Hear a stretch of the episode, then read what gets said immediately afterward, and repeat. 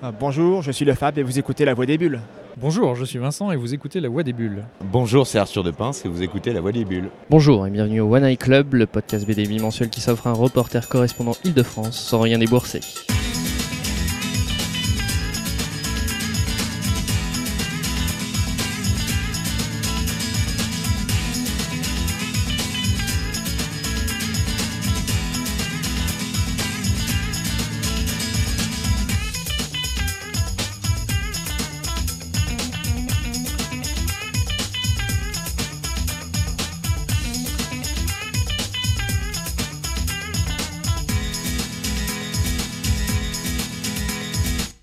Bonjour à tous chers auditeurs, c'est Thibaut et non pas Pierrick. Cette fois-ci pour vous parler d'un festival, non pas n'importe lequel, il s'agit du Salon du Livre 2014 qui a une petite partie BD, c'est pour ça que nous y sommes. Alors c'est un très très très grand salon, je crois que j'ai jamais vu un salon aussi grand que celui-là, j'ai l'impression que c'est tous les ensembles du festival de BD d'Angoulême rassemblés en d'un seul et même endroit et même c'est je presque plus vaste. C'est assez impressionnant, les allées sont très grandes, ce qui fait qu'on on se marche euh, pas dessus. Non, ça c'est assez agréable. Où est-ce qu'on est donc Le salon du livre, ça se passe par des expositions de la porte de Versailles à Paris, dans le pavillon 1, donc le plus grand. Euh, ça se déroulait donc du 21 au 24 mars 2014 avec un nombre d'exposants assez impressionnant, divers et variés, aussi pas, mal d'internationaux. C'est un, des principes fondateurs du Salon du Livre, c'est de laisser la place à des éditeurs euh, internationaux. Il y a de, il y a tout, il y a du Brésil, euh, de la Roumanie, des Suisses, euh, et le pays à l'honneur cette année, c'était l'Argentine avec notamment comme attraction phare euh, une exposition dédiée au personnage de Mafalda, si euh, ma mémoire est bonne et si je ne dis pas de conneries. On se retrouve juste après une petite virgule avec l'interview du Fab à propos de sa dernière bande dessinée, puis de ses travaux précédents, un petit peu et notamment la comparaison qu'on peut faire. À tout de suite. Bonjour le Fab, comment vas-tu? Bah, je vais très bien, merci. Et toi bah, Je vais très bien. Alors, euh, pour commencer, est-ce que tu peux faire une présentation très succincte de ton parcours dans la BD jusqu'ici? Alors mon parcours dans la BD jusqu'ici, c'est oui, ce succinct, on va essayer. Euh, bon, j'ai pas fait d'études de, dessin. Euh, moi, j'ai attaqué la BD en faisant toujours du, dessin bah, chez moi et au contact d'autres auteurs euh, que j'ai rencontrés au fur et à mesure des salons.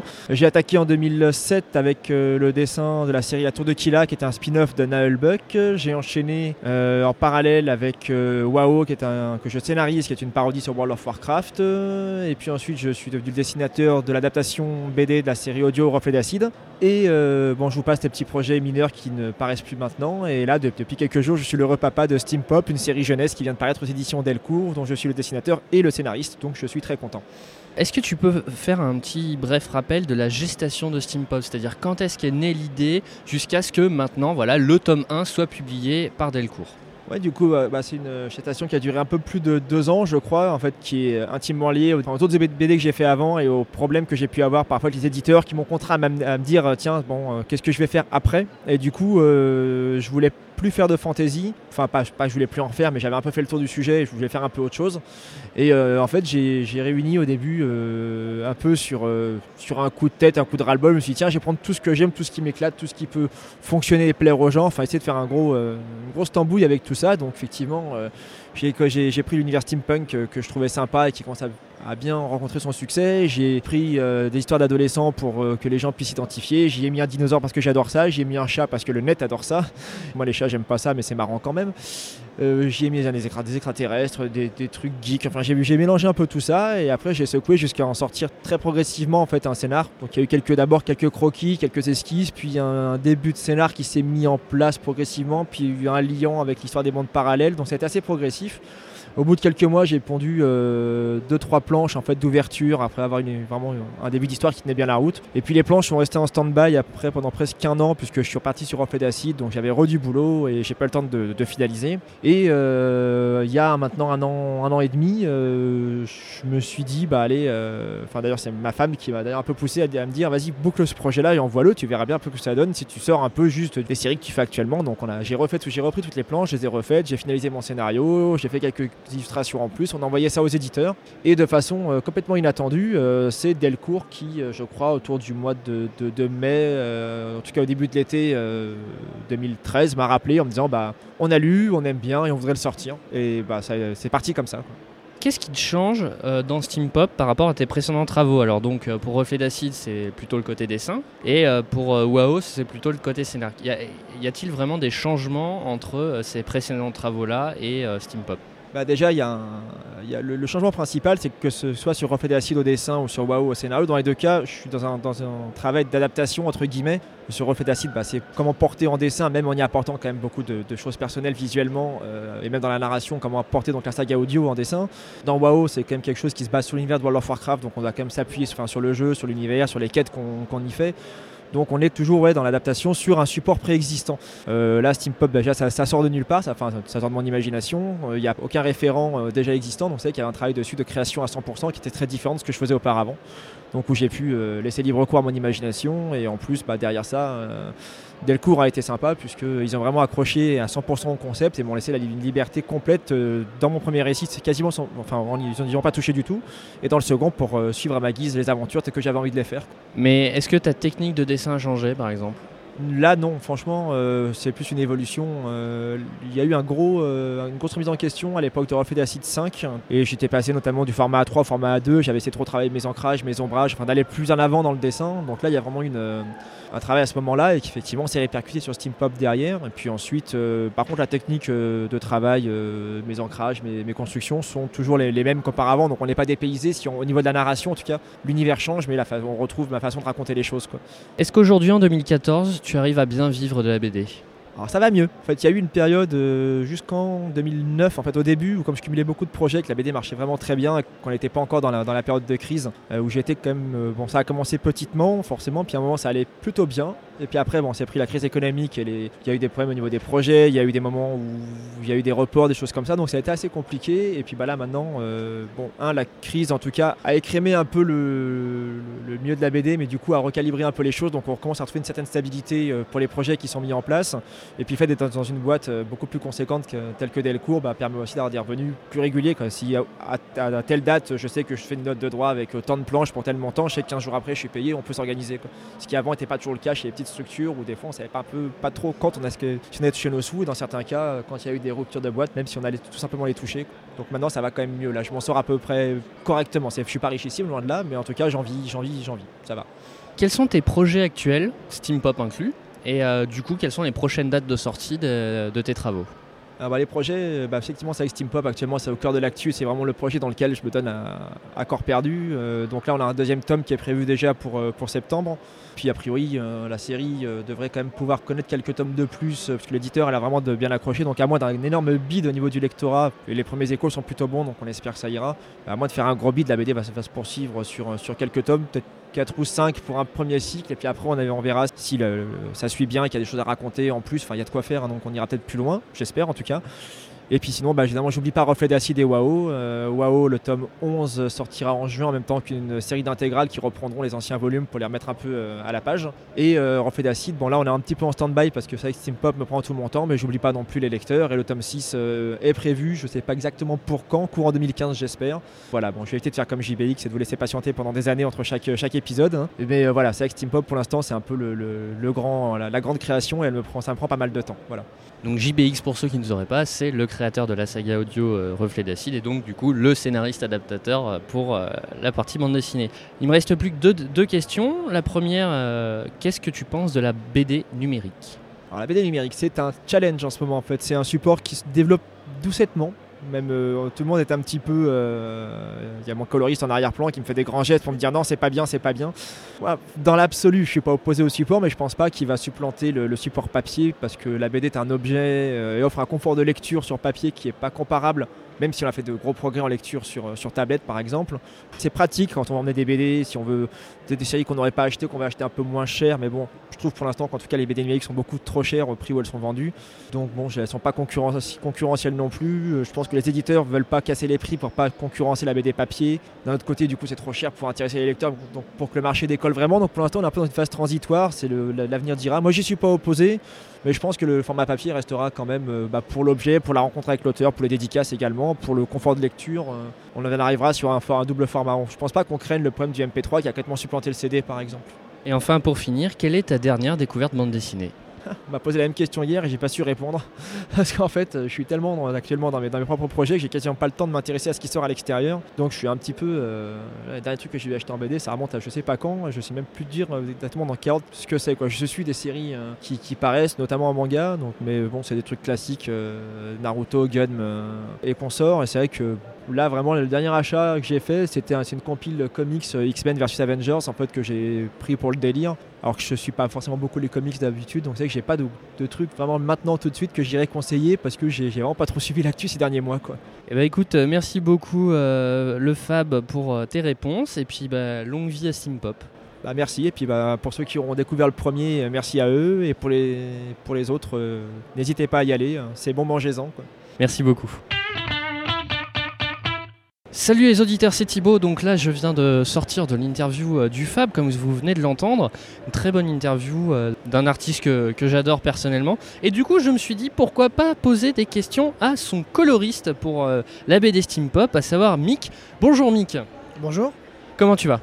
Ça va très bien, on, on a fini la dédicace là, il y a du monde, c'est bien?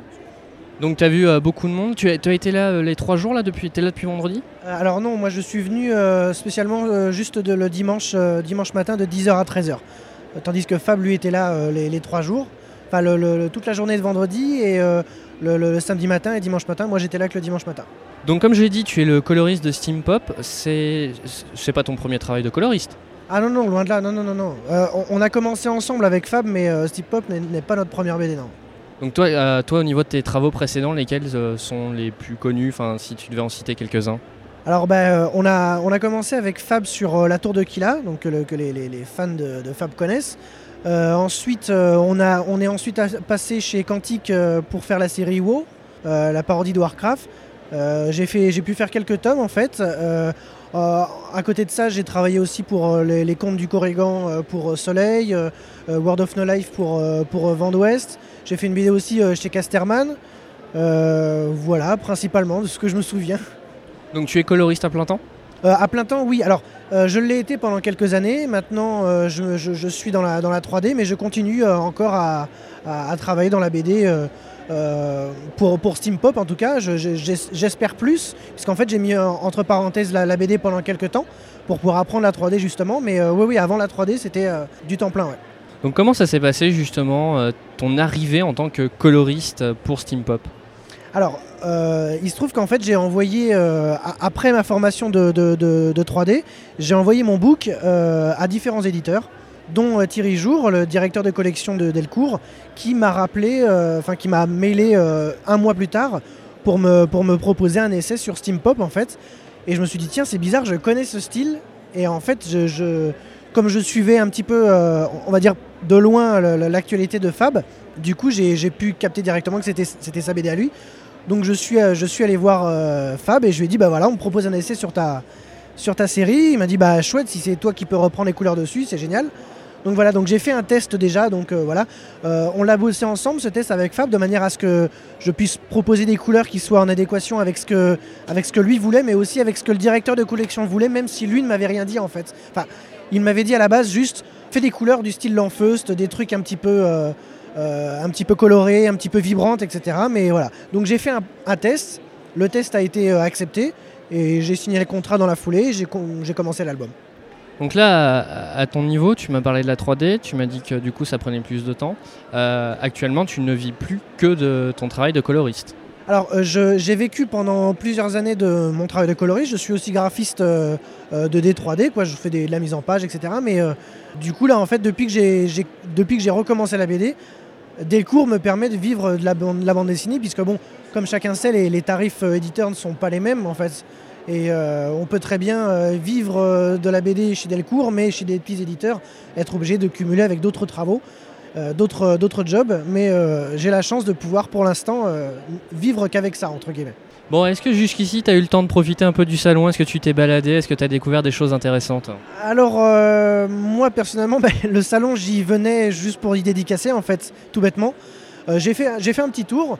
J'ai vu qu'il y avait, bon, comme le salon du livre regroupe énormément de. de- de- pas, pas que la bande dessinée, donc euh, euh, j'ai pu voir Alain Souchon euh, tout à l'heure. Euh, voilà, il y a, y a- y a pas mal de. Je, je suis assez surpris que pour un dimanche, il y ait beaucoup de monde. Enfin, après, peut-être que c'est moi qui me trompais en, en pensant ne trouver personne, mais on a, on a beaucoup travaillé et ouais, ouais, le, le- le- le salon est assez vivant, quoi. Bon, et sinon, au niveau de ton actualité BD, à part Steam Pop, est-ce qu'on va pouvoir te retrouver dans d'autres travaux prochainement? Alors j'aimerais bien, j'aimerais bien. Moi, je, je scénarise aussi de mon côté. J'écris des scénarios, donc euh, du coup, euh, je, je- je propose des scénarios euh, à droite à gauche. Je suis sur l'écriture de deux séries, mais euh, principalement, enfin, mon activité principale est sur celle de st- c'est Steam Pop. Euh, je, commence tout juste le tome 2 d'ailleurs, qui est, qui est à rendre normalement euh, pour juin, pour la mi-juin, et qui sort en septembre. Sinon, rien d'autre. Moi, je me tiens à disposition après de mon directeur de collection. s'il a besoin de, s'il a besoin de moi pour d'autres séries, ce que j'aimerais, puisque moi mon, mon plaisir c'est de, de travailler, c'est de, de faire la BD quoi. Donc à part Steam Pop, pour l'instant rien de rien de concret quoi. Bah écoute, merci Mick. Est-ce que tu as déjà entendu parler de la BD Chimère?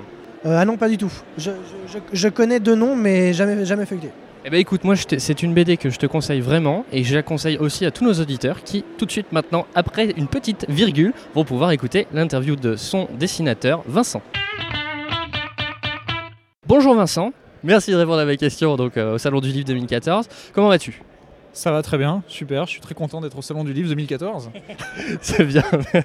Alors est-ce que euh, tu peux euh, rapidement présenter ton parcours bande dessinée ainsi que tes œuvres majeures? Mon parcours en bande dessinée, j'ai commencé la bande dessinée, mon premier album est sorti en 2006 aux éditions Glénat, voilà.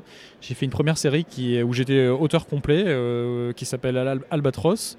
Ensuite, j'ai travaillé avec un scénariste, Jean-Blaise Dian, j'ai fait une euh, deuxième série qui s'appelle L'école Capucine. Et Chimère est ma troisième série, euh, voilà, avec Christophe Pelinck, euh, Dee et Mélanine, en fait, qui sont mes deux scénaristes. Et à côté de ça, j'ai une autre petite série qui est une série d'aviation qui s'appelle Aviateur, avec un scénariste qui s'appelle Gilles Roy. Très bien. Alors, euh, quelle est ton actualité la plus récente? Mon actualité la plus récente, c'est Chimère en fait. Voilà, actuellement, je travaille euh, à temps quasiment complet sur Chimère. Donc euh, Chimère, c'est la série qui m'occupe le plus en ce moment. Voilà, on a le, le- le tome 3 qui est sorti en octobre 2013 et on a le tome 4 qui est prévu pour octobre 2014. Je suis à peu près à la moitié de la production du tome 4. Donc voilà. Et c'est un- une série qui sera en 6 albums en fait. Très bien, très bien. Donc, euh, un rythme d'un an par, par album ou c'est parce que tu travailles sur d'autres choses en parallèle? Euh, alors je fais pas que ça à côté, je travaille beaucoup, je fais de la bande dessinée toujours, mais pour de la presse ou pour de l'aéronautique. Mais c'est vrai que j'essaye de, comme c'est une série qui s'étale sur six albums, j'essaye de garder une, euh, on va dire un rythme qui, soit de l'ordre d'un an effectivement vis-à-vis des lecteurs, parce que six albums, c'est, on est vite à six ans en fait. hein. Six ans, c'est pas anodin dans une vie, donc euh, l'idée c'est de faire en sorte que la, série ne s'étale pas sur des années et des années. Ce n'est pas non plus une course, hein, euh, mais voilà, six ans, j'essaye de, je pars du principe qu'à partir du moment où des lecteurs nous suivent, euh, il est de ma responsabilité et d'un peu de mon devoir de, de, de faire en sorte de ne pas faire attendre les gens euh, à l'infini et puis de, de- voilà, de- d'arriver tous les ans, euh, le petit rendez-vous chimère, on va dire, en, octobre chaque année. Très bien. Comment as-tu rencontré ton duo de scénaristes? Euh, comment je les ai rencontrés? Et ben en fait, euh, j'étais sur une autre série, euh, donc j'étais sur l'école Capucine à l'époque, et eux sont allés voir donc les éditions Glénat pour proposer leur scénario et en leur, disant que voilà ils étaient intéressés par une collaboration avec moi. Donc en fait, ça m'est un peu tombé dessus par hasard. J'étais voilà, Glénat m'a appelé un jour en me disant bah voilà, on a un scénario à te proposer, lis-le, dis-nous ce que t'en penses. Les scénaristes aimeraient travailler avec toi. Je l'ai lu, ça m'a bien plu. Moi, j'étais déjà sur des séries qui se passaient dans ces époques-là, 19e, donc je commençais à avoir pas mal de documentation. Et j'avais aussi un peu une certaine frustration, c'est-à-dire que je me mettais tellement à voir la documentation que j'avais l'impression d'avoir beaucoup de choses que j'avais pas pu exploiter graphiquement. Et le fait que ce scénario arrive, euh, certes, je repartais un peu sur des choses connues, on va dire, en termes d'époque, mais, euh, mais ça m'a permis un peu de, on va dire, de, de, euh, voilà, de, calmer cette frustration et, de me dire, chic, je vais pouvoir vraiment exploiter tout ce que j'ai. Et en plus de ça, mes scénaristes m'ont- redonné encore plus de documentation, donc je me suis retrouvé avec pas mal de choses. euh, voilà, et un vrai, un vrai plaisir à, aller gratouiller euh, dans, cette époque-là et à essayer de trouver voilà, des, choses un peu surprenantes, des, des- des- vues de Paris ou des personnages ou des inventions. voilà. Du coup, comment est-ce que tu résumerais votre collaboration? Ma collaboration, eh ben, du coup, euh, je suis pas du tout à l'origine de la création de Chimère. Moi, je suis venu, euh, voilà, j'ai apporté ma patte graphique, mais j'ai vraiment plus la sensation d'être au service de leur travail et dans une certaine interprétation aussi. Mais, euh, mais voilà, je suis pas du tout à l'origine du scénario. Par contre, mon rôle aussi, c'est de un peu de, de- un peu un rôle de voleur, c'est-à-dire que l'idée aussi, pour que ça fonctionne, c'est un peu de s'accaparer les choses. Et c'est vrai que c'est un costume euh, chimère dans lequel je me suis senti assez bien. J'ai très vite senti les personnages en lisant les choses. J'ai très vite senti les, décors, euh, la, mise en scène. Enfin voilà, c'était assez naturel en fait. Donc voilà, je leur ai un peu euh, volé leur histoire pour me l'approprier en essayant, en, gardant toujours à l'idée aussi de ne pas trahir leur histoire et d'être vraiment au service de cette histoire-là. Du coup, euh, est-ce que le scénario qu'il te propose est déjà euh, case par case euh, défini avec chaque bulle de dialogue ou tu as une part d'adaptation, de ton côté? Alors comme c'était une série qui était destinée à la télévision à la base, euh, elle était écrite euh, sous un autre format, donc eux il a fallu qu'ils la réadaptent. Moi quand on m'a proposé Chimère, euh, ce qu'ils m'ont fait passer c'était un synopsis en fait, donc j'avais pas forcément les découpages, j'avais donc un synopsis, j'avais la trame générale de l'histoire, et puis j'avais aussi des fiches de personnages pour un peu sentir les personnages qui, qui, qui, qui, qui- qui pouvaient bien être et, et un peu avoir une petite approche voilà, de- de chacun des personnages. Et ensuite, euh, ce qui se passe, une fois que l'album commence, donc j'ai le synopsis de l'album, donc je sais d'où on, part et où on va. Et par contre, le- les découpages, c'est quelque chose que mes scénaristes me donnent au fur et à mesure. Alors on a créé une unité qu'on appelle le fagot, enfin c'est un peu moi qui l'ai créé. Et le fagot représente 10 planches. Alors j'essaye, je leur demande, je les supplie de me donner un fagot euh, régulièrement et donc de m'envoyer 10 planches. Alors des fois ils m'en envoient 8, des fois ils m'en envoient 11, des fois ils m'en envoient 6. Mais euh, c'est vrai qu'au début ils m'en envoyaient plutôt par deux ou trois planches et ça moi j'ai du mal. J'ai besoin j'ai vraiment besoin de rentrer dans les choses pour euh, trouver mon rythme de croisière faire du dessin avancer sur le dessin avant de repasser sur l'ancrage. Donc voilà ces dix planches là pour moi elles sont assez importantes. Bon on a trouvé notre rythme on fonctionne comme ça maintenant. Mais c'est vrai que ça a un avantage que je ne soupçonnais pas et que j'ai découvert qui est de, euh, de découvrir un peu l'histoire au fur et à mesure même si j'ai la trame. Euh, j'ai un peu l'impression de suivre un feuilleton moi aussi. Et du coup quand mon petit fagot arrive j'ai toujours ce, petit plaisir d'aller vite le lire et de me dire bon à quelle sauce je vais te manger qu'est-ce qui va se passer. Et ça me permet de garder une certaine fraîcheur et une certaine euh, oui un certain un vrai plaisir sur la série sans j'ai pas la sensation de m'étouffer de m'étouffer ou de m'essouffler. Voilà ça fait quand même déjà trois ans que je suis dessus euh, bientôt quatre. Et c'est un vrai un vrai plaisir au quotidien et je leur dis souvent d'ailleurs hein, souvent je leur dis que c'est ouais c'est un vrai un vrai plaisir à, Chimère. Je, je- prends beaucoup de plaisir dessus. Du coup, tu peux aussi plus facilement te, te projeter euh, justement par rapport à ton dessin. Tu, comme, enfin, plus tu as de pages déjà, déjà prêtes, euh, enfin, plus tu as de planches déjà prêtes euh, au niveau scénario, tu sais quelle va être l'évolution dans 3, 4, 5 pages de tel personnage et ça peut faciliter aussi, je suppose. Euh, oui et non, parce que c'est arrivé assez souvent qu'il y a des personnages qui, qui semblaient comme ça un peu très, enfin, secondaires, voire même en position très éloignée, limite figurant, qui ressortent sur des fins d'albums ou sur des albums suivants en fait. Donc je suis assez méfiant maintenant quand ils me font arriver des personnages qui a priori paraissent être des personnages très lointains. Euh, je sais qu'ils ont souvent leur petite idée derrière la tête et très souvent ces personnages-là s'avèrent être, ils ne sont jamais là par hasard et prennent souvent plus d'importance que ce que j'aurais pensé. Donc ça oblige aussi un peu à une exigence qui est de se dire, euh, bah, ce personnage-là qui est juste sur cette case-là, euh, il va peut-être ressortir dans, un album ou à la fin de l'album, donc euh, il faut que je sois, je sois exigeant par rapport à ça. Non, d'avoir 10 planches, ce qui est le plus important là-dedans, c'est qu'il m'arrive des fois d'avoir des scènes sur lesquelles je bloque. Et plutôt que de m'enferrer sur quelque chose, j'aime bien passer à quelque chose d'autre pour aller me changer un peu les idées et revenir avec des idées plus claires. Donc euh, 10 pages en général, c'est plutôt deux ou trois scènes différentes. Et quand je commence à bloquer sur une scène d'intérieur, par exemple, ça peut me permettre aussi d'aller m'a- m'aérer et de passer sur une scène d'extérieur et de revenir sur ma, scène d'intérieur. Donc ça permet un peu ce- ces allers-retours qui sont, euh, je trouve, assez salvateurs euh, et qui évitent de s'enferrer. Dans le dessin, ça se sent vite quand on commence à être dans, quelque chose qui, sent un peu le, travail et, un peu une certaine pénibilité. Donc l'idée, c'est d'être toujours dans une énergie, quelque chose de positif. Et quand je bloque, eh ben, j'essaye de, passer à autre chose et de garder cette espèce de fraîcheur du dessin pour éviter que ça se sente ensuite qu'on ait un ancrage un peu lourd ou quelque chose d'un peu pesant et d'un peu euh, maladroit, malhabile et, euh, un peu étouffant à lire parce que pénible à dessiner ou compliqué à dessiner. Qui dit sujet délicat, hein, euh, tu m'arrêtes si je me trompe, mais il me semble que Chimère, ça traite de maison close, euh, dit souvent limite à s'imposer. Euh, Est-ce que ça a été le cas? Est-ce que tu as dû t'imposer quelques limites par rapport à ton dessin, par rapport à l'adaptation du scénario? Et si oui, lesquelles? Bah quand j'ai eu ce scénario dans les mains, euh, clairement, euh, clairement, je me suis posé plein de questions parce que euh, oui, l'histoire m'intéressait, mais après, on peut pas, on peut pas occulter le fait que bah, déjà, Chimère, c'est une, c'est une jeune fille mineure qui se retrouve dans cette maison close, qui, qui se retrouve, voilà, dans une position, bah voilà, de, des, prostituées de l'époque. Alors quand on se documente, bah, on se rend compte que malheureusement, c'était loin d'être un cas unique et isolé. Donc sur le principe, euh, en parler, c'est bah, c'est plutôt bien. Enfin, je veux dire, euh, voilà. Après, le problème de ça, c'est qu'on se retrouve dans un lieu qui est un lieu euh, assez élégant pour l'époque. Il faut savoir que sur Paris, il y avait des lieux comme ça, il y en avait plus de 4000. Euh, à 95%, c'était des lieux extrêmement sordides. Là, toute la complexité est qu'on se retrouve dans un lieu qui est plutôt sympathique à regarder.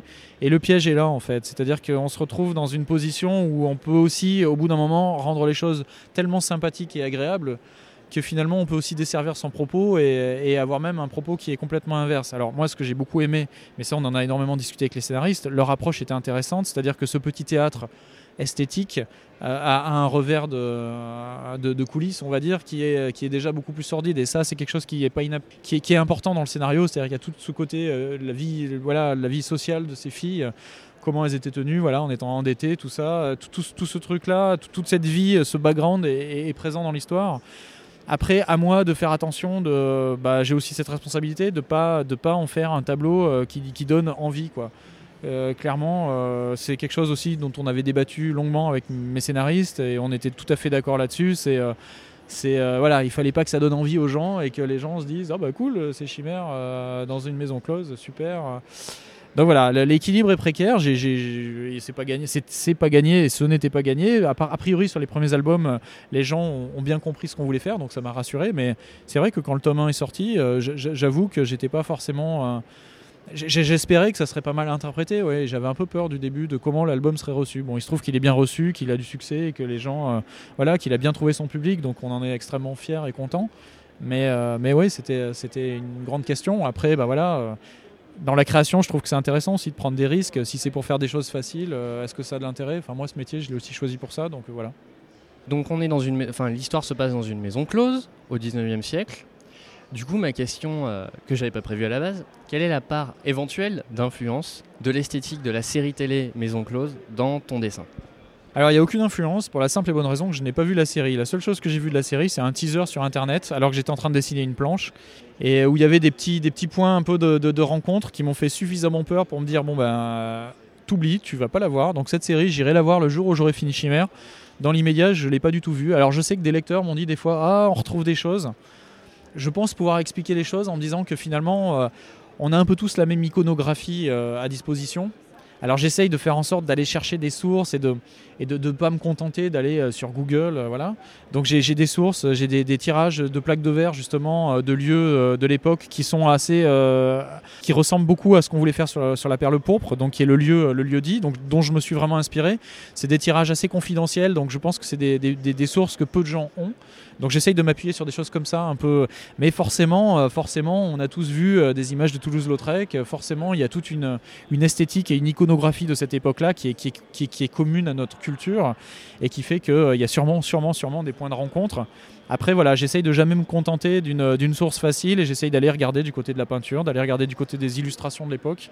Donc il y avait beaucoup de gens qui faisaient du croquis, du dessin et voilà, d'essayer de, re- de recroiser les choses, de lire aussi les journaux de ces filles. Il y en a beaucoup qui ont fait leurs leur, leur, leur- leurs petits journaux intimes qui, qui sont devenus des livres ensuite, où on a une vraie sensation de, de leur époque et de leur vie.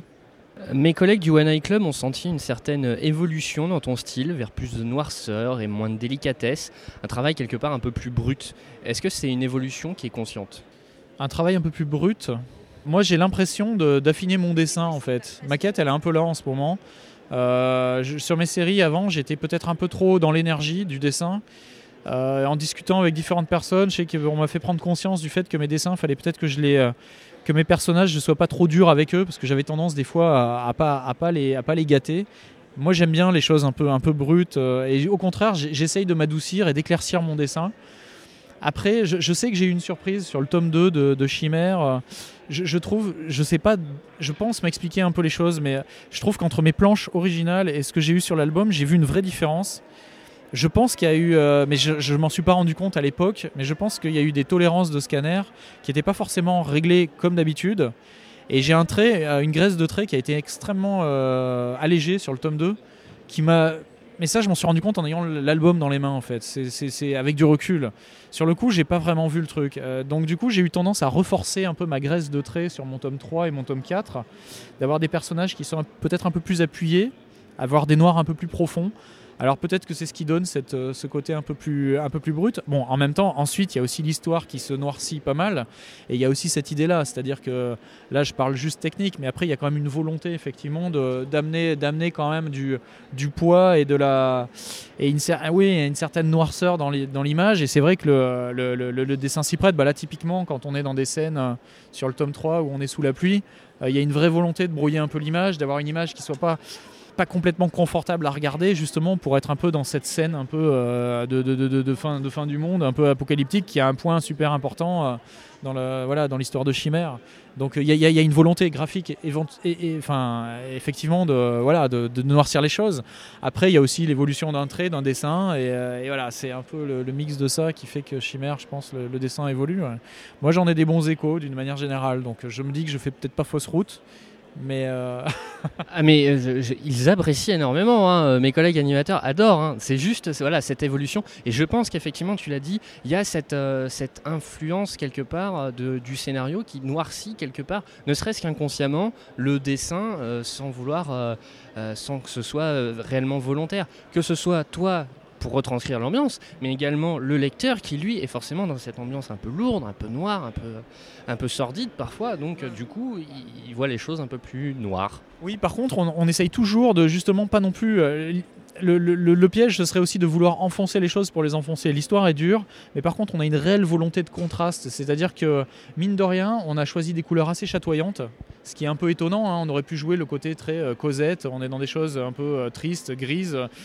Et au contraire, on essaye ce contraste-là. Donc c'est vrai que je dirais que ça fonctionne par contraste de scènes. On a des scènes noires, mais on essaye aussi d'avoir des scènes. J'ai des scènes où il y a quasiment plus que du cerné finalement, beaucoup moins de noir et beaucoup plus de couleurs. On se permet des violets, des bleus, des choses, voilà, euh, un peu, un peu, un peu gay. Où euh, là, on a une scène qui tourne autour du blanc. Il y a une, une, une, soirée à la fin du tome 3 euh, où voilà, le, thème c'est le blanc. Donc voilà, on essaye des gammes de couleurs aussi, de ne pas enfoncer pour enfoncer les choses, quoi. Mais par contre, c'est vrai qu'on travaille par contraste, c'est-à-dire qu'il y a des scènes qui vont être noires pour pouvoir amener de la lumière sur les scènes d'après, en fait. Voilà. La lumière n'existant pas sans l'ombre et l'ombre n'existant pas sans la lumière. C'est si joliment dit. Euh, quels sont tes autres projets à part euh, Chimère Et euh, si c'est des projets qui, ont bien avancé, est-ce qu'il y a des dates qui sont associées à ces projets? Ah, je travaille sur plusieurs choses. Alors j'ai un projet personnel qui, date depuis Albatros sur lequel j'avance depuis des années, qui fait actuellement une soixantaine de pages. Et, qui mettra encore bien des années, mais lui, j'attendrai de l'avoir fini pour aller voir un éditeur. J'ai un autre projet avec une, euh, avec une scénariste sur lequel un, projet un peu euh, humoristique sur lequel on travaille. Lui aussi, euh, peut-être quelque chose qui pourrait sortir d'ici un an, un an et demi. Et sinon, je prépare l'après-chimère. Je- J'y réfléchis activement et je fais même des thèses graphiques. où là, je partirais sur une époque qui serait peut-être plus les années 50, 60. Et sur une série, une série aéronautique en fait. Moi je suis un fanat d'aviation et la bande dessinée, j'y suis venu même pour faire de l'aviation à la base. Euh, donc voilà, c'est mon, petit, euh, mon petit rêve, euh, mon, petit, mon petit précieux et ma petite quête à moi qui serait pour le après Chimère en fait. Mais dans l'immédiat, je reste concentré sur, Chimère parce que voilà, ça, me- ça, me- semble assez compliqué de mener plusieurs choses de front. Donc, et sinon, je travaille beaucoup pour la presse, pour l'aéronautique justement, où là je fais de la BD au quotidien. Et donc on arrive sur les deux dernières questions. La première, c'est quel est ton avis sur la BD numérique? Est-ce que j'ai un avis sur la BD numérique? C'est quelque chose que j'ai envie d'explorer justement bah, dans un des projets dont je vous ai parlé. Là, il y, en a un où j'ai vraiment, enfin avec ma scénariste, on a vraiment cette envie, l'envie de ce support, mais c'est un support qui serait justifié, qui serait pas, ça serait pas un choix gratuit, et ça nous permettrait aussi d'expérimenter un peu ce support-là. Après, euh, je pense que comme, euh, comme tout support, euh, c'est pas le meilleur, c'est pas le pire, c'est un support comme un autre, comme il y a le cinéma, comme il y a la télé. Le- Le tout étant de, de le justifier. Je suis pas sûr que de prendre un album et de le scanner pour le remettre sur une tablette, ça a un grand intérêt. Moi, enfin moi personnellement, je vois pas l'intérêt. Après, euh, la tablette euh, permet euh, de toucher, de, de mixer plusieurs médias qui vont être le son, qui vont être l'image, éventuellement l'animation. Je pense qu'en croisant ces choses-là et en, et en mettant au point quelque chose d'autre qui serait plus du livre, qui serait pas forcément du dessin animé ou du film, il y a sûrement des, des- des- des choses voilà, à créer, à inventer, qui seraient intéressantes. Voilà, le, PDF sur la tablette, j'y- Enfin, crois pas trop. Je vois pas l'intérêt en tout cas. Bien sûr que ça se fait, voilà. C'est pas quelque chose qui m'attire. Par contre, explorer les choses et essayer d'inventer et d'innover, ouais, c'est quelque chose qui m'intéresse. Surtout que moi, je viens du jeu vidéo à la base. hein. J'ai fait 10 ans de jeu vidéo, donc c'est vrai que ces, technologies-là sont intéressantes, mais euh, il faut, il faut s'en servir pour ce qu'elles sont et en tout cas les explorer pour ce qu'elles permettent, quoi. Et enfin, ma dernière question, quelle est ta dernière découverte bande dessinée? Ma dernière découverte bande dessinée, eh ben, je vais énormément vous décevoir. Euh, globalement, ça fait un sacré bout de temps que j'ai pas touché, euh, que je, je suis un peu décroché de la bande dessinée pour plein de raisons. La première, c'est que je suis en plein déménagement euh, depuis quelques mois de mon atelier et tout, donc voilà. Que je suis aussi à fond dans mon chimère et surtout, surtout aussi, le fait qu'il il faut, il faut se nourrir quand on fait ce métier de création et il faut se nourrir de tout sauf, enfin moi je trouve, sauf du médium dans lequel on est, si on veut amener des nouveautés. Donc euh, finalement, je pourrais vous parler euh, de livres que j'ai lus, euh, mais de BD, c'est vrai que j'en ai pas vu beaucoup ces derniers temps. J'ai du retard, j'ai quand même envie, hein, je suis pas en train de dire que j'aime pas ça, mais c'est là purement une question de temps. Et puis, ben voilà, tant qu'à privilégier quelque chose, j'ai privilégié quelque chose qui me nourrissait et qui faisait que le matin, quand j'arrivais à ma table à dessin, j'étais voilà riche de, de, de choses autres que la bande dessinée, parce que c'est important et je sens que, enfin, on a aussi cette responsabilité, nous auteurs, c'est que pour raconter des histoires. Eh ben, c'est bien d'aller se nourrir euh, d'autres choses, donc, ou d'aller vivre euh, des événements, euh, d'aller voyager, d'aller vivre des aventures, ce qui est pour moi très important. Ou alors, effectivement, d'aller se nourrir ailleurs. Mais c'est vrai que la BD, là, je l'ai un peu mise en stand-by. voilà. Bah écoute, merci beaucoup Vincent. Euh, bonne fin de salon du livre 2014 et euh, bonne continuation pour la suite de Chimère. Bah, merci à vous, et puis ben, bon, bon- bonne fin de salon. À bientôt. Recoucou chers auditeurs, c'est toujours Thibaut. Donc là, on vient d'avoir une super interview de Vincent. J'espère que vous avez appris euh, beaucoup de choses très intéressantes. Enfin, en tout cas, moi, j'ai bien aimé. Et là, du coup, j'ai intercepté deux cosplayers qui s'appellent respectivement. Jonathan. Et euh, Shigure. C'est ton vrai prénom? Mon vrai prénom c'est Gabriel. Ah, d'accord, ok, je comprends mieux. Et vous êtes respectivement déguisés en? Batsu. De... Et moi je suis Neji du manga Neji, donc en fait il vient du même manga que moi. D'accord, le manga Neji, d'accord. Neji qui est édité chez qui, par exemple Chez Tonkam. D'accord, et c'est de quel auteur Kaori Yuki. Ok, Bah, il est qui était en dédicace euh, en ce moment, voilà. Donc, ce qui explique votre présence, n'est-ce pas C'est pour ça qu'on est euh, bah, ici et en, en cosplay de justement un de ces, euh, de ces mangas. Parce qu'on a rencontré l'auteur il y a quelques minutes maintenant. Et alors, c'était comment cette rencontre? Ah, ça faisait bien plaisir de voir un auteur qu'on qu'on aime autant et surtout qu'on discutait, je crois que c'était il y a un- dans l'année. Dans l'année, on a dit, bah, après les clampes, on avait dit, oui, Kawayuki, elle finira bien un jour par venir, mais en, en grande image, ça n'arrivera jamais. Et donc, euh, c'est moi, en fait, par euh, hasard, sur Manga News, que j'ai trouvé euh, comme ça. Il y avait une news de Kawayuki au centre du livre. Ça a fait le tour de Facebook. J'ai dit, oh mon Dieu, il y a Kawayuki, j'espère que c'est pas un fake et qu'elle va vraiment venir. Et du coup, bah, t'es très très content de voir qu'elle venait enfin en France. D'accord, parce que ouais, je suppose que vous y attendez plus pour un Paris Manga ou pour, un, pour le Japan Expo, carrément. Pour Japan Expo en fait, surtout en fait. Parce que Salon du Livre, c'est vrai que bon, il y a des auteurs manga qui viennent, mais euh, pas connus au point d'être euh, comme Kaori Yuki en fait. Il y a là, il y a aussi euh, Kaoru Mori qu'on qu'on- qu'on aime beaucoup. Je veux dire, Bride Stories est un manga vraiment très très beau. Mais ça fait plus effectivement le genre d'auteur qu'on s'attend à voir euh, au Salon du Livre. Comme l'année dernière, on a eu. oh, alors, je ne veux pas dire de bêtises sur son nom, mais l'auteur de Césaré, bon, toujours chez Kiun. Pareil, ça rentre aussi parce que c'est un des mangas qui touche un public plus large que le simple lecteur de manga. Ça peut toucher les gens qui aiment l'histoire, euh, qui aiment la civilisation euh, extérieure. Ça marche aussi. Alors, je suppose que vous êtes absolument pas fan de manga. Du coup, vous en achetez combien C'est quoi à peu près votre budget mensuel? Mensuel Alors ça dépend si j'ai ma paye ou pas, mais en général, je peux. euh, Enfin. En termes budget, je peux pas trop dire parce que j'essaie d'acheter au maximum des mangas d'occasion. Euh, là, je sais que le mois dernier, j'en ai acheté facilement euh, une trentaine. Euh, ça dépend vraiment en fait.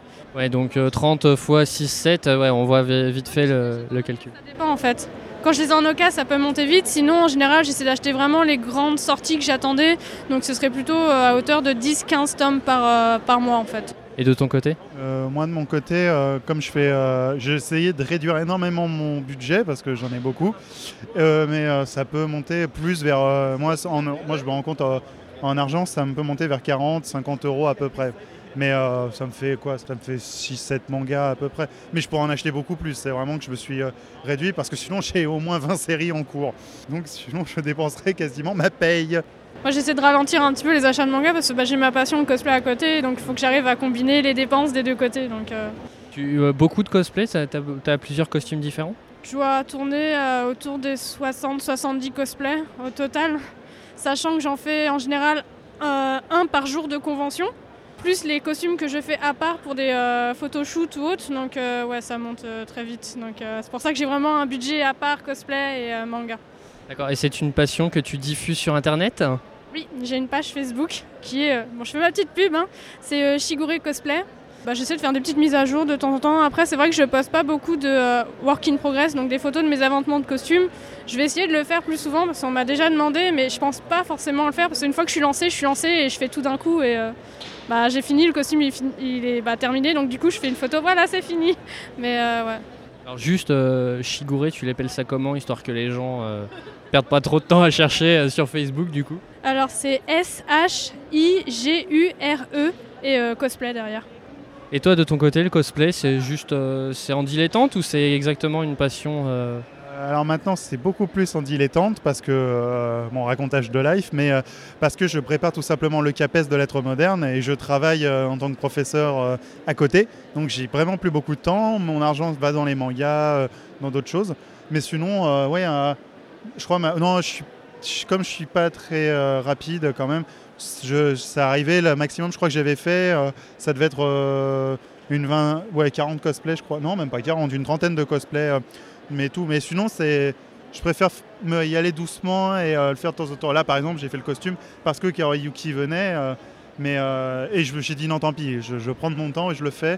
Sinon, là, après, une fois que j'aurai passé le, bah, CAPES, du coup, et que j'aurai, j'aurai mes cours à préparer, mais j'aurai plus un concours et des cours à recevoir, donc j'aurai plus de temps. Et j'ai déjà une bonne liste de cosplay à faire.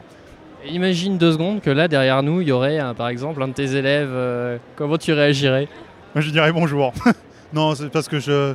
Honnêtement, euh, parce qu'ils le savent, depuis le début de l'année, euh, il y en a un qui m'a vu avec un. un, je sais plus comment ça s'appelle, mais quelque chose pour ranger les, les feuilles, etc. C'était du euh, Black Butler. Donc il m'a repéré, il m'a demandé si j'aimais les mangas. J'ai dit que oui, je lisais Fairy Tail et tout. Les jeux vidéo, ils savent que j'en lis aussi. j'en joue, voilà. Donc ils, le savent. Et même plusieurs de mes collègues m'ont dit Oh, Mais si jamais ils trouvent ta, jamais ils trouvent ta page cosplay ou n'importe quoi, j'ai fait J'ai dit honnêtement, je m'en fiche. Quoi. Je leur ferai bien comprendre que. Il n'y a pas de problème, je veux dire, s'ils me voient en cosplay, ça ne me dérange pas, mais qu'ils comprennent bien qu'il y, y a ma vie privée, donc ce que je fais dehors, même s'ils me voient en conve, je leur dirai bonjour, on pourra discuter et tout. Et quand on est dans la salle de cours, dans la salle de cours, je peux rigoler, je peux être gentil, mais euh, le cosplay, euh, c'est ma vie privée, c'est pas euh, la vie de l'école. Tu as ta propre page cosplay ou tu es sur celle de, Shigure Non, j'ai la mienne, mais euh, elle n'est pas très très active du coup, à cause de ça. Alors, le même problème que Shigure, du coup, c'est que je ne poste pas beaucoup de work in progress. C'est pareil, je couds et une fois que c'est fait, c'est bon, je l'ai fini. Mais sinon, oui, j'ai une page qui n'est pas très très active, mais euh, c'est euh, Fakes Cosplay. Donc, parce que mon pseudo, c'est le Fake, pour toute une raison qui va avec une amie cosplayeuse. Et donc, euh, Fake, je les plaise. Donc, c'est bah, comme en anglais, donc F-A-K-E, euh, apostrophe S et euh, cosplay derrière. Très bien. Bah écoutez, merci beaucoup à vous deux. J'ai vraiment bien aimé vous poser ces quelques questions et vous croiser au Salon du Livre 2014. Euh, J'ai cru comprendre que vous partiez, alors bonne fin de salon et bonne fin de week-end. On, enfin, on part euh, parce que on- du coup, on va faire quelques photos dehors. euh, pour, euh, comme, parce que du coup, on ne pouvait pas en faire à l'intérieur. Donc, on va en faire pour euh, dire oui, c'est bon, regardez, on a fini nos costumes, etc. Ils sont tout beaux euh, avant de faire une vraie séance photo euh, dans un cadre euh, plus adapté avec les, les persos, le cadre du manga, etc. Alors bon photo shooting. Merci. Merci. Bonjour euh, Arthur, donc euh, merci de répondre à mes questions pour euh, le Salon du Livre 2014. Euh, ma première question est très simple, comment vas-tu? Bah ça va super bien. Euh, là je suis en train de dédicacer euh, à côté d'un champion du monde de 98. Ça fait c'est très impressionnant. J'allais justement te poser la question plus tard. Voilà donc euh, c'est la première fois que je réponds à des questions en dédicaçant, mais ça va, je me démarre pas trop mal. Alors euh, justement, qu'est-ce que ça fait vraiment de dédicacer à côté de Lilian Thuram? Et bah c'est un peu impressionnant parce que je crois qu'on a tous en mémoire euh, la demi-finale euh, de 98 euh, avec ce doublé complètement extraordinaire et cette posture comme ça avec la, main sur le menton et qui était enfin c'était fabuleux. C'était la, c'était le bon vieux temps on va dire quoi. Voilà. Moi je, je suis plus tellement le, foot mais c'était bah, tout le monde je pense que tout on sait tous à quel moment ce qu'on faisait à ce moment-là quand c'est arrivé à quel endroit on était c'est- c'est- c'est très marquant très ému. je suis très ému. D'accord. Euh, moi, ma, ma principale interrogation pour aujourd'hui, c'était pour te parler euh, du clip de Skip the Use. En fait, euh, ça m'a beaucoup surpris euh, de, de voir ce clip dessiné par toi. Au départ, j'avais pas tout de suite reconnu ton style, puis c'est quand j'ai vu le, le visage de la sorcière, je me suis dit ah mais oui, c'est lui évidemment. Du coup, je voulais savoir en fait quelle était un peu la, la jeunesse de ce projet. Alors en fait, euh, on avait, quand je dis on, c'est mon, produ- mon producteur et moi, bah, on souhaitait faire appel à un- pour la bande originale du film, pour la musique du film, faire appel à un groupe de rock. Et il se trouve qu'on aimait bien tous les deux Skip the Use, et qu'en plus on avait une copine qui est, dont le frère est pote avec, euh, avec Matt, le chanteur, et Yann, le guitariste. Et on a euh, bah, profité de ce petit lien pour, les approcher, leur envoyer les BD, leur dire bah, voilà, on est en train de faire le film, est-ce que ça vous intéresse? Et ils ont dit oui. Et il se trouve pendant ce temps, nous, pour le- les besoins du film, on devait faire ce qui s'appelle un pilote, c'est-à-dire un petit format de quelques minutes euh, pour euh, mettre la machine en marche, euh, pour voilà, commencer à, faire des tests d'animation. Et comme eux avaient un, single qui sortait dans peu de temps, on s'est dit bah tiens, on va faire d'une pierre deux coups. C'est que ce pilote va en même temps être leur clip. Donc donc c'est venu comme ça, c'est venu un peu un peu naturellement. Et je suis vraiment hyper content parce que c'est vraiment une belle collaboration. On s'entend vraiment très bien. Non, je suis vraiment content, j'ai hâte que, que le film démarre et, et surtout j'ai hâte d'entendre leur musique, euh, la musique qu'ils vont faire pour le film. Quoi. Alors justement, le film euh, donc autour de, de Zombilenium, il faut le préciser. Où est-ce que c'en est? Alors le film, le, le scénario est fini. Euh, en fait, tout est fini, il n'y a plus qu'à. C'est-à-dire que, en l'occurrence, euh, euh, le développement est fait. Donc le développement, c'est-à-dire les personnages, le scénario, euh, le pilote. euh, Enfin, c'est tout un tas de choses préparatoires qu'il faut faire euh, avant de démarrer. Euh, la production va démarrer avec le storyboard, donc ça, ça va être la prochaine étape. Et euh, on a pratiquement tous les financements. Donc on a un distributeur qui est GBK Film. Donc, euh, donc je suis assez content parce que euh, maintenant à ce stade je sais que ça va, ça va se faire. Parce que c'est toujours un film, on ne sait jamais trop jusqu'au dernier moment. J'ai tellement de... Moi-même avec les crabes notamment, le film, euh, c'est un moment ça a failli se faire puis ça s'est pas fait. J'ai beaucoup de collègues qui ont beaucoup de projets qui, n'arrêtent pas de, de, presque se faire mais qui ne se font pas. Et là je peux annoncer fièrement que bah, là c'est ça va se faire, ou alors à moins vraiment d'un énorme coup, coup de malchance, mais voilà. Donc ça c'est ça c'est vraiment, euh, je suis vraiment content, j'ai vraiment hâte, et surtout j'ai vraiment hâte de voir mes personnages bouger et parler quoi. Alors justement, euh, côté, euh, côté animation, que ce soit pour le film ou pour le clip de Skip the Use, euh, c'est toi qui as tout fait ou non T'as une équipe derrière toi? Oui, oui, j'avais une équipe. Alors, ça a été fait, ça a été réparti dans deux studios, dont un à Angoulême et un en Belgique, à Marcinelle. Et du coup, bon, moi, mon boulot, c'était, en l'occurrence pour le clip, euh, bah, comme pour les films, c'est d'être réalisateur. C'est-à-dire que je euh, dirigeais l'équipe. euh, bah, un peu comme on dirige des, acteurs, c'est-à-dire que bon, il y avait des animateurs qui étaient ou des, déco- des décorateurs qui étaient très talentueux, mais après c'était moi j'étais derrière pour leur dire non non le personnage il bouge pas comme ça, il fait ci, il fallait aussi s'occuper de la couleur, du, du rendu, enfin du, de tout un tas de paramètres pour, bah, pour que ce soit le plus fidèle possible à la BD en fait. Voilà. Ce- serait pas là, du coup, un des meilleurs intérêts de ton dessin vectoriel Alors, il se trouve que on a pensé faire un. euh, pour le rendu, on a pensé le faire au début en Flash, parce que ce qui dit euh, Illustrator dit Flash souvent, c'est un peu la version animée de Flash, de- d'Illustrator. Mais sauf que euh, on a réalisé que c'était en fait c'était bourré de galères et qu'en fait le moyen le plus le plus logique finalement c'était de la 3D. Mais il fallait quand même, donc c'est de faire en 3D, en image de synthèse, mais avec un soin particulier apporté au rendu pour que ce soit vraiment le plus fidèle possible aux aplats de couleurs qu'on voit dans, dans la BD. Alors là, je te vois euh, du coup avec des, des stylos, des feutres sur une BD. Euh, ça ne change pas de ta tablette habituelle pour, euh, pour le dessin? En fait, euh, non, en fait, pas trop. C'est-à-dire que, bah, de toute façon, au départ, je bossais aussi. euh, au départ, je bossais aussi à- au crayon, au feutre et au papier, donc euh, ça me rappelle un peu ces- ces- cette période-là. Mais bon, je suis plus, na- plus, je suis comment dire, euh, un peu perdu évidemment. Je ne pourrais pas faire euh, là toute une BD, euh, je pense, comme ça, au, euh, au feutre ou quoi que ce soit. Mais l'outil quand même avec lequel je suis le plus à l'aise, ça reste Illustrator. Voilà, mais c'est toujours agréable temps aussi de faire des, du travail à la main euh, comme ça quoi. Euh, Là, euh, le film Zombilenium, je viens d'y penser. Le scénario reprendra l'intégralité de la BD ou ce sera un scénario basé sur l'univers et indépendant Donc le, scénario, alors ce sera globalement le tome 1 avec des emprunts au tome 2 et 3. Euh, bon, ça n'ira pas au-delà hein, de toute façon, mais globalement c'est vraiment le tome 1, un peu, un peu, un peu plus fourni, enfin un peu, comment dire, étoffé, de, notamment avec l'arrivée de nouveaux personnages. euh, mais en gros, ça, ça raconte l'arrivée d'Aurélien dans le parc, son embauche, ses premiers pas, euh, ses bons, ses mauvais côtés, et puis finalement, euh, voilà, à la fin, son acceptation parmi les monstres et son implication dans, dans- ce qui lui arrive, quoi. Voilà. Mais en tout cas, l'animation permet évidemment beaucoup de, beaucoup de choses, beaucoup plus de choses en termes d'acting et de, et de toutes ces choses-là, quoi. Ok, et eh bah écoute, euh, merci beaucoup pour tes réponses et euh, je suis désolé d'avoir pris du temps alors que tu es en train de, t'es en train de dédicacer. Et puis, euh, eh bah du coup, à bientôt. À bientôt. Merci beaucoup. Hey les auditeurs, ça y est, c'est la fin pour moi, c'est la fin du Salon du Livre 2014 pour le correspondant Île-de-France que je suis pour le One Eye Club. J'espère que vous avez vraiment apprécié toutes les interviews qui ont été faites, tout ce que vous avez pu entendre. J'espère que vous aurez appris des choses assez intéressantes, que vous aurez fait la découverte de personnes euh, intrigantes. Euh, je pense notamment à nos close players, mais je pense aussi à des auteurs comme Mick ou Le Fab qui méritent vraiment votre attention. On vous retrouve la semaine prochaine pour un nouvel épisode du One Night Club sur Synops Live, bien évidemment, comme euh, un jeudi sur deux à, 20 à 21h. Mais là, bon, c'est un mois spécial, hein, il y a plein, plein, plein de contenu.